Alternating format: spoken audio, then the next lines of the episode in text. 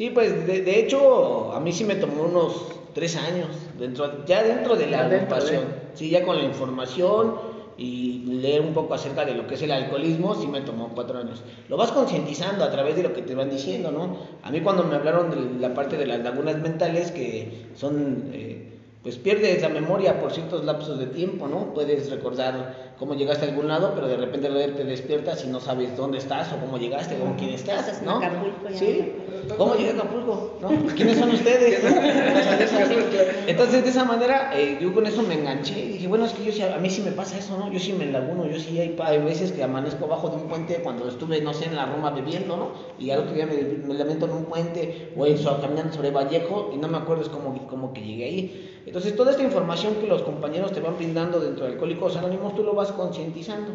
Y, vas admitiendo que no es lo mismo que la aceptación, ¿no? Sí admito que tengo un problema, pero aceptar, aceptar, sí, a mí me costó tres años, ¿no? Y tú lo sientes, tú sientes cuando tu, pensamiento se transforma y dices, no, pues ya fui, ¿no? Realmente sí tengo una enfermedad, realmente sí no puedo volver a beber, porque de esto va a depender mi vida, ¿no? Y es cuando empiezas otro proceso dentro de Alcohólicos Anónimos, pero a mí sí me llevó tres años más o menos. Y qué padre que nos digas esta diferencia, ¿no? Porque a veces se puede confundir que es lo mismo admitir que aceptar, ¿no? Y, digamos, el paso número es admitimos que tenemos un problema y que nuestra vida se había vuelto ingobernable, ¿no? Más aparte viene la aceptación de, en realidad tengo una enfermedad, porque admitir, pues sí, güey, ¿no? Nosotros decimos, pues sí, admito que tengo un problema, pero después hay que hacerlo responsable, ¿no? O sea, hay que hacerlo responsable de esa parte. E, exactamente es eso. Mira, fíjate, por ejemplo, cuando tú admites que tienes un problema, Dices, pues están justificando, ¿no? Dicen que es una enfermedad para justificarse. Eso también me causaba un conflicto. Pero cuando aceptas es cuando te responsabilizas. ¿Cómo te responsabilizas? A través de la práctica de los 11 pasos restantes. Así es como nos vamos responsabilizando, porque la práctica de los 11 pasos restantes nos van a llevar a un mejoramiento como persona y ayudar hacia otra, a otra persona que tiene el mismo problema. Entonces yo fue cuando entendí, dije, sí es cierto, tengo un problema con mi manera de beber, ya no lo controlo, ya, ya, ya fui, ¿no? Ya va entonces tuve que empezar a practicar los demás pasos más adelante. Pero sí es un proceso y doloroso porque no concibes la vida sin alcohol, ¿no? Sí, de repente dices, y si, bueno, ok, acepto que soy alcohólico, ¿no? Pero igual igual nada más me tomo una, sí se puede, ¿no? Sí se podrá. Y entonces dice, pues no, igual ya no pues sí, ¿no? Porque he tenido amistades, mi hermano lo he platicado en otras sesiones, es alcohólico que gracias a Dios lleva cuatro años limpio y él era, ¿no? A lo mejor de, pues igual una, ¿no? Y todos sabemos que su una iba a acabar en un mes de tomar todo el mes. Y es como un enojo que siento que de repente se torna de por qué no me puedo tomar una cuando todos están tomando tranquilamente. ¿Les llegó a pasar? A mí, bueno, creo que fue el punto en donde yo acepté, ¿no? Porque yo llegué al programa a través de, la, de esta situación que les comentaba. Entonces estoy como tres, cuatro años dentro de lo que es la agrupación, donde ya me dieron mis compañeros pues toda la información, ¿no? Este, y inclusive lo que ahorita mencionaba, ¿no? De lo del paso, ¿no? Y, y, yo decía, creo que yo no tengo problemas, ¿no? Entonces por ahí me llega un, un resbalón otra vez, vuelvo a consumir después de, de, estar cuatro años, este, y no fue así como un gran consumo, ¿no? Pero ese volver a consumir me hizo reafirmar que sí tenía el problema, porque o sea, perdí otra vez el control de la bebida. Entonces, este, dices, creo que el problema sí es real y, aceptas, pero muchas veces tenemos que volver a reincidir, ¿no? La, famosa recaída que le llaman dentro de las agrupaciones, volvemos a, consumir y, de esa forma es que yo entendí que, que era alcohólica, ¿no? Porque volví a consumir y creo tienen razón estos hombres. O sea, después de cuatro años. Después de cuatro años de, haber llegado. Creo que sí tienen razón. Creo que tienen razón, ¿no? Y me voy a quedar y, ya está bien, voy a seguir practicando los pasos voy a volver a consumir, este, a practicar, ¿no? Entonces, dentro de, la literatura viene esa parte, ¿no? Que, personas jóvenes, pues todavía tenemos reservas, ¿no? Que, pensamos que nos van a enseñar a, beber y muchas veces nos quedamos pensando que nos van a enseñar a beber y, tenemos reservas, entonces por eso luego vuelve volvemos a, reincidir en, la, en el alcohol, ¿no? O vuelves a caer entonces a mí me tuvo que pasar, ¿no? Entonces... Es como en esa recaída, como creas en ese proceso, en tus cuatro años a lo mejor, ¿no? A tiempo fueron tres, pero de aceptarlo fue, creas una conciencia al escuchar en tus reuniones, en su agrupación de repente esto, el otro, ¿no? Y entonces estás creando una conciencia que cuando vuelve a pasar dices, ay, creo que sí, todo lo que decían tenían razón. Y entonces es cuando entra la aceptación. Sí, eh, es a partir de, que empiezas a ser consciente de cómo, cómo actúa tu enfermedad, ¿no? cómo, cómo, cómo se maneja eh, en tu mente, ¿no? En tu, en tu forma de ser. Eh, o sea, en todos los sentidos, ¿no? Tanto mente, este, lo físico y cómo actúas, ¿no? No, no, no coordinas. Entonces, los compañeros a través de lo que te platican, pues dices, creo que también tengo el mismo problema porque también busco, ¿no? Morirme con el alcohol, pienso tristemente que, que mi vida ya se arruinó a través de la manera que bebí y ya este, eché a perder un matrimonio, ya no, ya no termino una escuela, ¿no? Eh, ya, ya defraudé a los papás, o sea, igual llega el otro tipo de pensamiento, ¿no? Que te lleva a, la onda de, estar depresivo, ¿no? En mi caso, y, también eso buscas el alcohol. Entonces, toda la información que mis compañeros al principio, los primeros años me dieron, eh, me hablaron de, de, los síntomas, ¿no? Que no nomás es el síntoma del alcoholismo, o sea, que, que, que, ese es uno de los síntomas del alcohólico, que hay más síntomas, entonces empiezas a conocer los otros síntomas como el egoísmo, eh, las depresiones o inclusive la, la compulsión, eh, los, comportamientos, los comportamientos que hacemos en casa y, y empiezas a concientizar, no empiezas a crear una realidad o ver la realidad de la enfermedad. Entonces cuando en, mi caso que, que, reincidí, pues este, dices, tienen razón, ¿no? O sea, cuántas veces yo vuelva a beber, cuántas veces esto va a ser peor, ¿no? O sea, nunca va a ser mejor, siempre va a ser, va a ser un punto a, a, o sea, no empiezas o cuando recaes, no empiezas como, cuando la primera vez, ¿no? O sea, siempre va a ser peor siempre. Entonces te das cuenta a través de la información que te dan los compañeros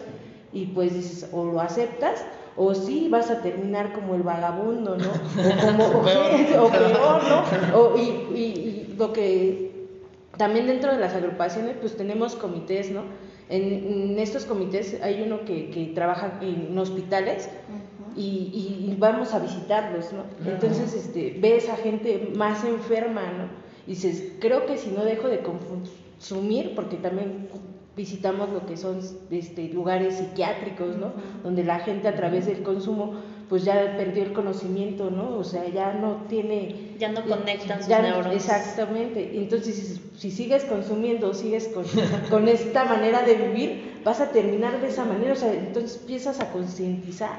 a ver la realidad, la enfermedad de cerca. Sí, exactamente pues eh, de repente los adolescentes, ¿no? O que nos escucha de repente es como, pues nada más tomo. O tomo en mi casa y no pasa nada. Qué exagerados mis papás que dicen. Pero estas lagunas mentales de repente van generando, por ahí hay unos estudios, por ejemplo, en el Fray Bernardino, en donde hacen una relación del consumo de marihuana y el consumo de alcohol con la esquizofrenia.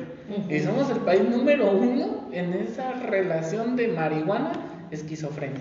Y ahí es cuando decimos, ya no fue como que se me olvidó algo, ¿no? Ya donde amanecí, sino que ya viene con alucinaciones, delirios, eh, llegar a matar a alguien, ¿no? Por esta condición de justamente los delirios y las alucinaciones, ¿no? Entonces, cuando ustedes de repente hablan de esta parte de, de que les lleva años, ¿no? Poder concientizar, decir, ya estuvo, a veces pensamos que dejarlo pues es el, el, hábito más grande, ¿no? O sea, es lo más complicado. Lo más fácil para que ustedes pudieran llegar a lo más complicado, ¿qué tuvieron que hacer así? Cosas pequeñas para llegar a lo grande.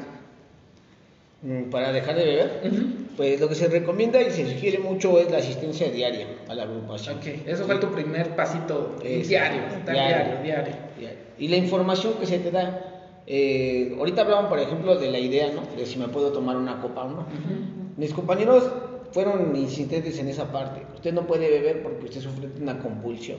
Si usted toma la primera copa, su compulsión no va a llevar a otra. Entonces, toda esa información que te van dando, tú diario la escuchas a través de sus experiencias. Y el asistir diario, esas experiencias te van retroalimentando. Y te vas encontrando en ellos ah, no, pues yo también hice lo mismo, ¿no? El pensamiento del bebedor problema es que en algún momento va a controlar su manera de beber. Y mis compañeros, a través de sus experiencias, se dan cuenta que no es así. Una vez que se perdió el control, ya no se va a volver a, a recobrar, ajá, controlar, ya no, ya no existe esa parte. Entonces ellos te van regalando las experiencias, ¿no? Yo empecé a beber vodka, pero pues me puse bien loco, me laguné, golpeé a mi señora y terminé en el reclusorio o terminé en la cárcel, ¿no? Eh, entonces pensé que el vodka era lo que me hacía mal, lo cambié por la cerveza. Pero ¿qué crees que el resultado fue el mismo? Esas experiencias que tú escuchas a diario, a diario, a diario, te van llenando y dices, ah, pues yo igual soy así, ¿no? Terminé bebiendo pulque porque el pulque es para los dioses, no cualquiera. no, no, no cualquiera le gusta el pulque, nada más a los dioses. Y como es natural, pues no creo que me haga mal, ¿no? Entonces, o me hace menos daño. Me hace menos daño, exactamente. Entonces, todas esas experiencias al asistir diario es lo que va haciendo, va haciendo que yo cambiara mi forma de, de ver el alcoholismo. Y fui entendiendo que efectivamente si no es un vicio, si es una enfermedad. El dejar de juntarme con las personas con que me juntaba. ¿Por qué? Porque al principio eh, se piensa que, cuando, a mí cuando me dijeron, ya no, mira, te recomendamos que ya no asistas a fiestas o ya no vayas con tus amigos. Y yo dije, no, pues estos señores van a creer que son viejo malmorado y amargado. y si ya no voy a las fiestas, ¿no? ¿Y ahora qué sentido tendrá mi vida, no? Sí, ¿qué voy a hacer tan joven, no? Qué aburrido, ¿en qué me voy a divertir si pues, pues porque de su casa al trabajo, Sí, entonces ese es un pensamiento que igual ellos te van explicando por un tiempo prudente, porque ahorita todavía no tienes esa fortaleza para decir que no ante la primera copa. Y la primera copa, debido a tu compulsión, es lo que te va a llevar a la destrucción. La primera copa. Entonces, por cierto tiempo, un año, vas diario a tu junta, tratas de evitar a la banda, a la gente, los lugares donde bebías o te drogabas, y vas adquiriendo cierta fortaleza. Te das cuenta que posteriormente vas a poder estar en una reunión, hasta poder estar sirviendo los pulques, ¿no? Que parecen malteadas, ¿no? Entonces, pues, empiezas a servir y todo eso, y te das cuenta que ya en tu mente ya está ese pensamiento, la obsesión ya se arrancó. Ya no tienes esa idea de que pues, quiero una, no, ya sabes que sí, que se te antoje tan solo del aroma, ¿no? Sabes todo lo que viene. Exactamente. ¿no? Y parte importante también que mis compañeros me regalaron su fondo de sufrimiento, lo que ellos vivieron y hasta dónde llegaron por una copa más. Y a dónde los llevó una copa más. Entonces, el escuchar diario eso, el asistir diario, el alejarme un poco de la gente con la que me juntaba, fueron las primeras cosas que a mí me ayudaron. Posteriormente, pues el ir documentando, tenemos literatura dentro de Alcohólicos Anónimos, que nosotros ahí vamos encontrando lo que es nuestra verdadera enfermedad, cómo los compañeros anteriores pudieron salir de esta pues esta este, situación en la que se vive con el alcoholismo, fueron algunas de las cosas que a mí en lo personal me ayudaron a empezar a aceptar. Claro. Admitir primero y después aceptar. Y me encanta esto como suena, ¿no? Como por un tiempo prudente pinche imprudente. Bien, ¿no? Porque me gusta, aparte, cómo se hablan entre ustedes, ¿no? Pinche imprudente por un tiempo prudente, ¿no? O sea, no va a ser toda tu vida, o sea, nada más por un tiempo prudente, ¿no? Y ahí es donde sale como el solo por hoy. Sí. ¿Cómo, ¿Cómo, vivieron esa parte del solo por hoy? Así como vivir, despertar eh. solo por hoy. es que no, está difícil. Es difícil, ¿no? Porque ves a la gente que, que te habla que llevan años, ¿no? 10, 15, 20 y dices, y vas llegando y dices, tanto tiempo sin alcohol y sufre el alcohólico, o sea, realmente el alcohólico dice, ¿cómo puedes así como, ah, llevas tanto tiempo y, se, se, te hace increíble. Yo llevo tres horas, sí. Sí, te creo, es difícil, ¿no? Entonces, este, el, vivir el solo por hoy empiezas a, a quitar, ¿no? A dejar eh, de, a un lado la situación de, de esas reservas, ¿no? De, de, poder volver a beber, ¿no? Y empiezas a vivir un solo por hoy. Es la parte difícil que el alcohólico pueda admitir, el vivir un día a la vez sin una copa de alcohol, ¿no? O sea, sabemos que podemos caer en cualquier momento porque es como nuestra naturaleza, ¿no? El consumo, o sea, el, milagro dentro de Alcohólicos Anónimos creo es que esa, esa, esa parte, ¿no? Que dejes. Que dejes de beber, que dejes de consumir. O sea, para un alcohólico el consumir es algo normal, lo más, ¿no? normal. Lo más normal, de hecho. Entonces, vivir un día a la vez para mí fue lo más, eh, fue lo más sensato que pude hacer porque el pensar que tantos años yo sufría dentro de, de la agrupación y decía, no manches, voy a llegar a viejita y ni una gota. el elixir de los dioses. Si sigue la gota no vas a llegar a viejita, ¿no? Sí, en mi caso pues sí consumía el pulque, ¿no? Era algo que mi papá pues es de Oaxaca y el mezcal, ¿no? Y dices, el mezcal, todo, todo este tipo de, de bebidas, dices, ¿cómo las voy a...? O sea, el alcohólico hasta para la tos busca el alcohol, es como remedio, ¿no? El desempance de ese más Sí. bonito.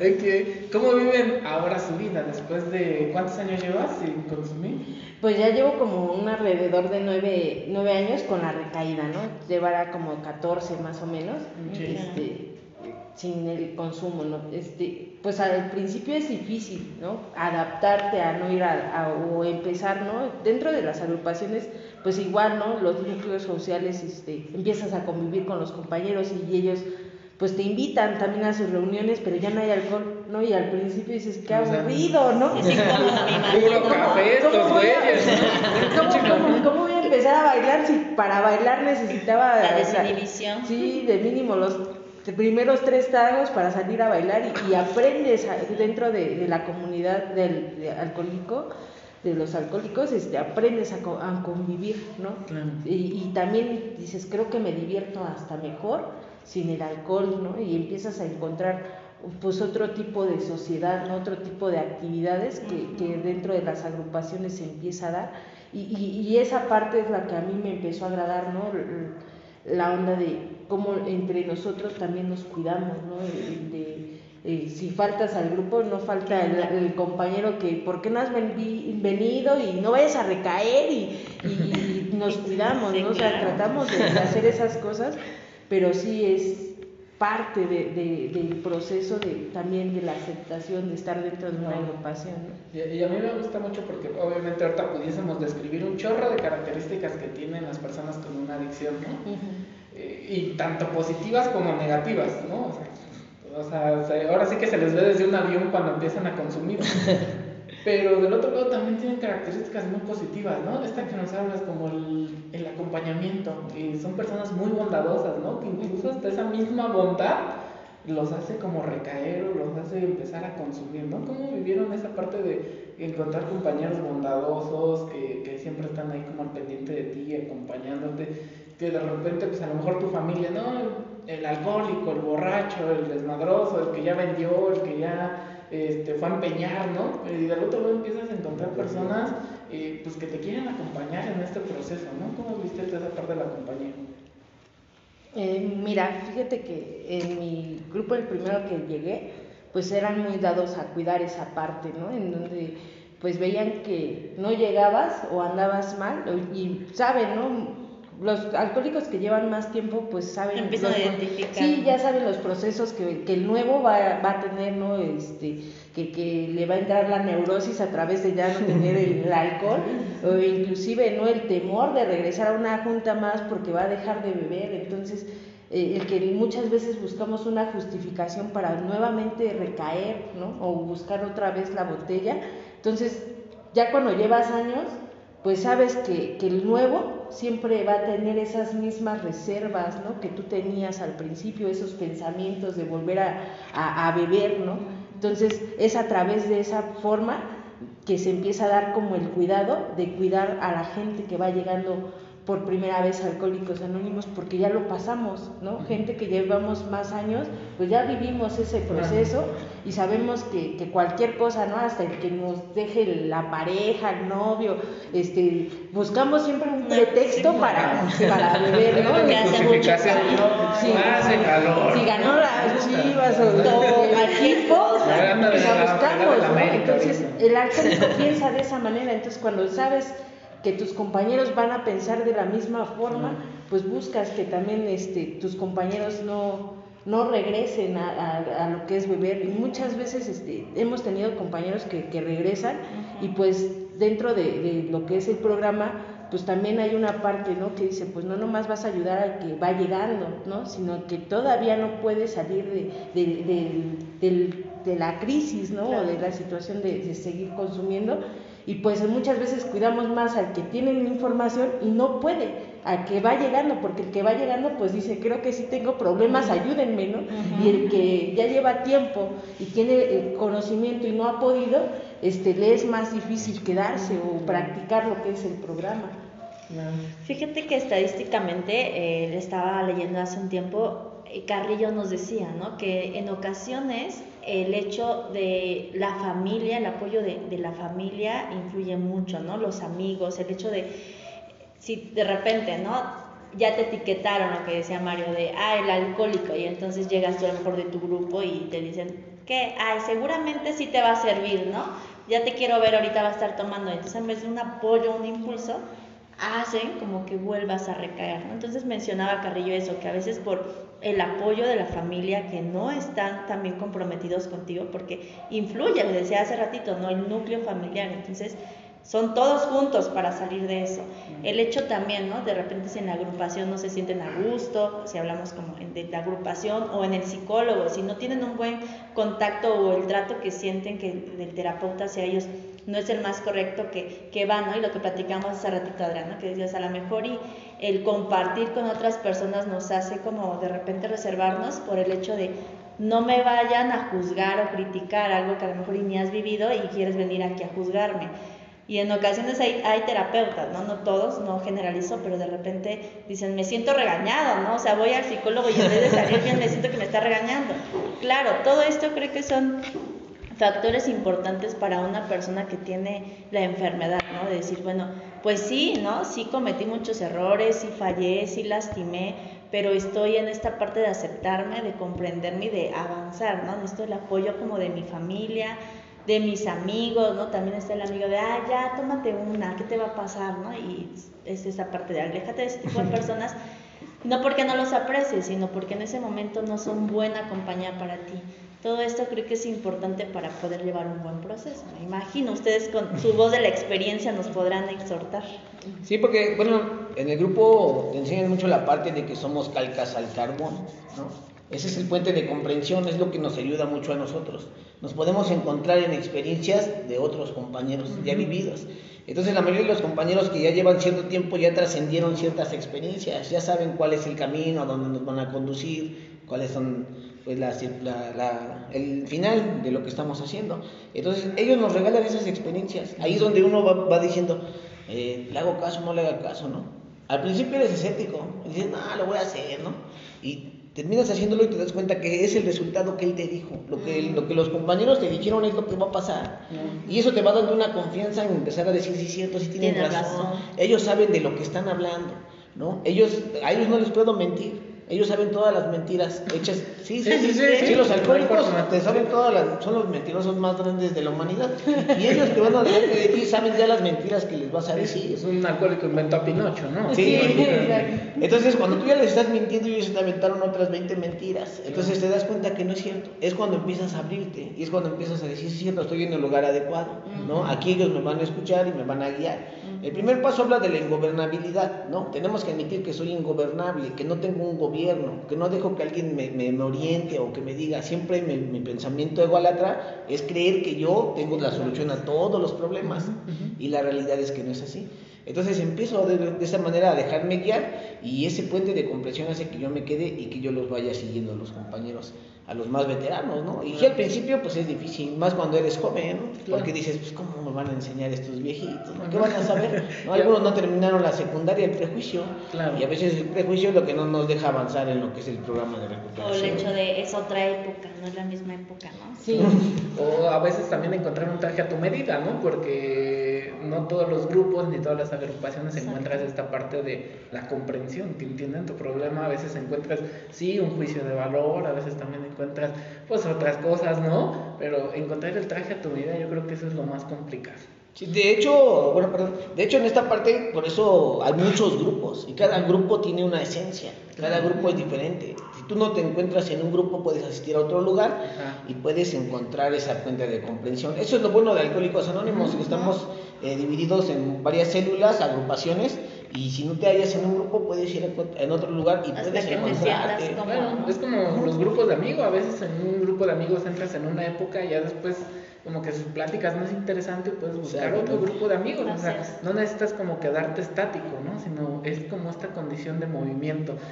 Pero bueno, estamos llegando como a, nuestra parte final de este programa. No sé, eh, me gustaría que ahorita pudiésemos elegir una palabra que tú dijeras, esta palabra como que me hizo sostenerme en no consumir, ¿no? O que me represente.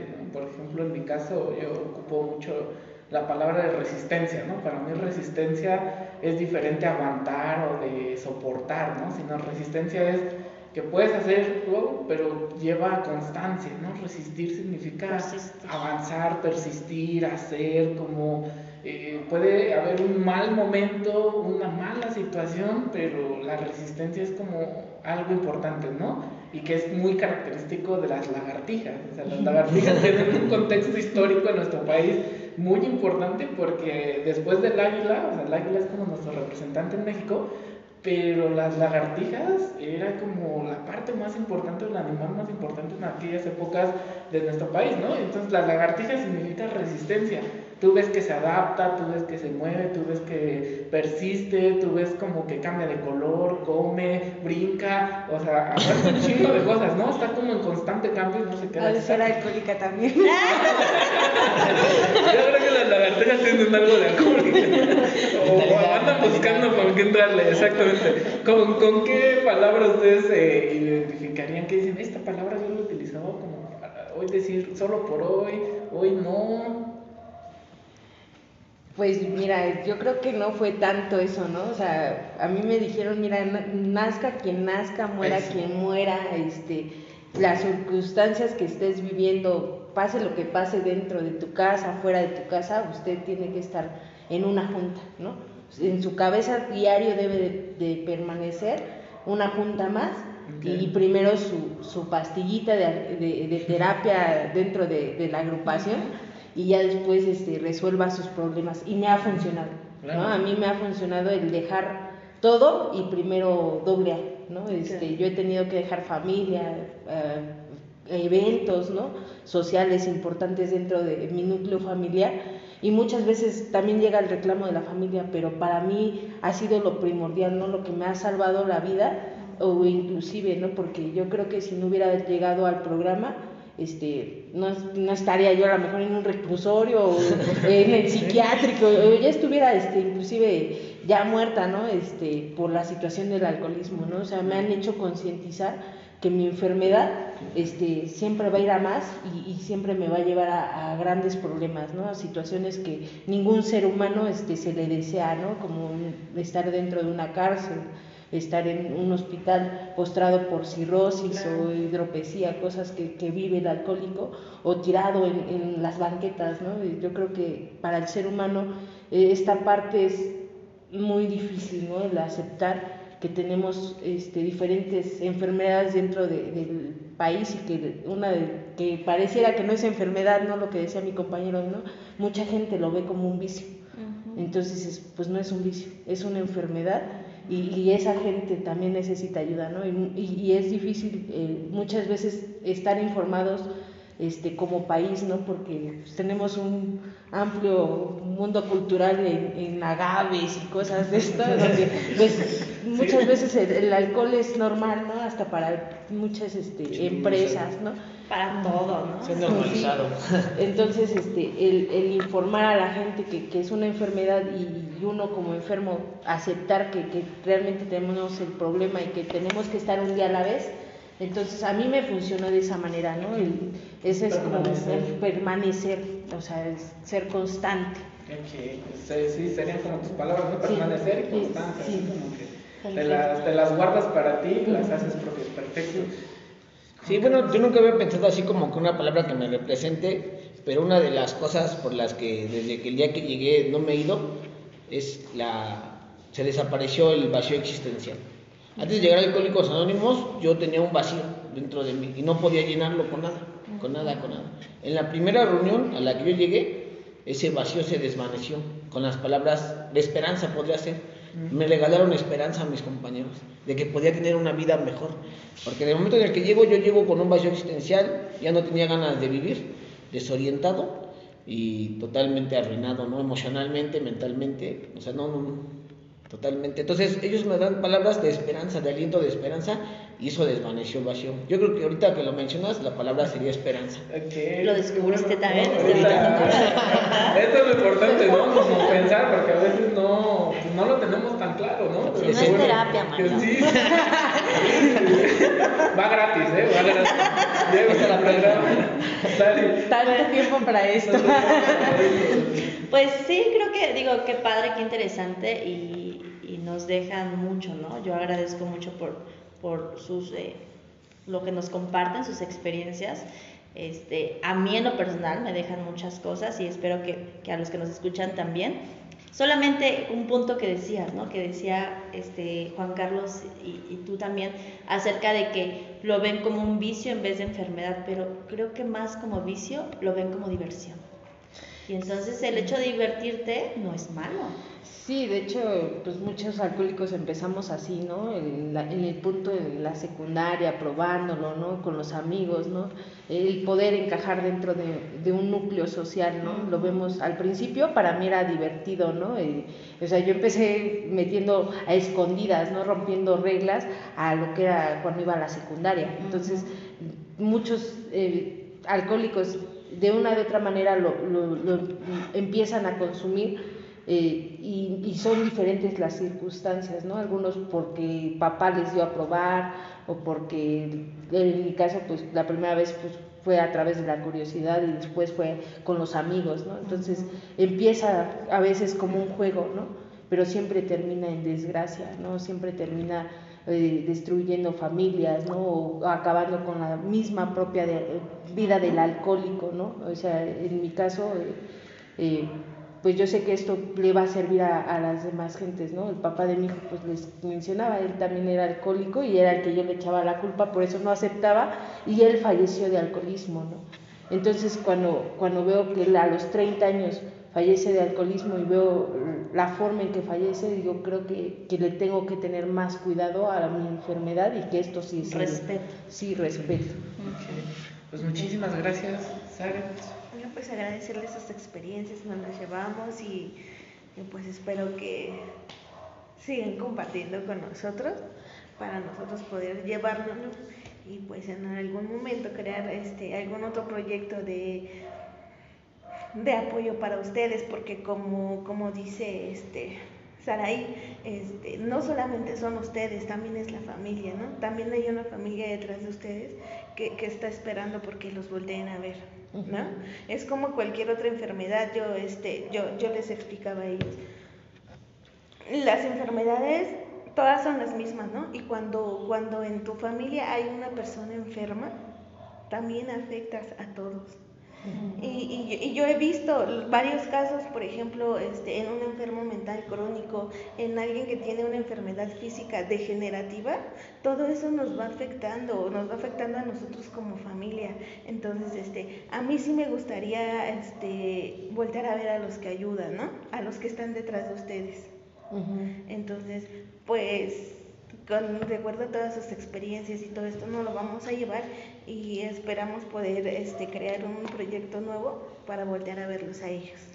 Claro que Muchísimas gracias. Bueno, nada más por último, ¿dónde los encontramos? ¿Cómo nos acercamos a ustedes, a su agrupación? ¿A quién hay que escribirle? ¿Dónde hay que eh, acercarnos? Por ahí, este, para que lo tengamos como en cuenta. ¿Cómo se llama la agrupación? Sí, bueno, nosotros pertenecemos a la comunidad de Alcohólicos Anónimos, sección México. el número, el ADA sin costo, 800-561-3368. El email, contacto, arroba. También está la página de lo que es este servicios gratuitos, www.aa.org.mx. Sección México. Perfecto, pues eh, ahí está el contacto también para todos los que eh, nos están escuchando. Si familiares o personas interesadas ahí pueden acercarse y con mucho gusto los pueden apoyar. Pues muchas gracias por su tiempo y nos estamos viendo o escuchando en el próximo episodio. Hasta luego. Hasta luego. Gracias a ustedes.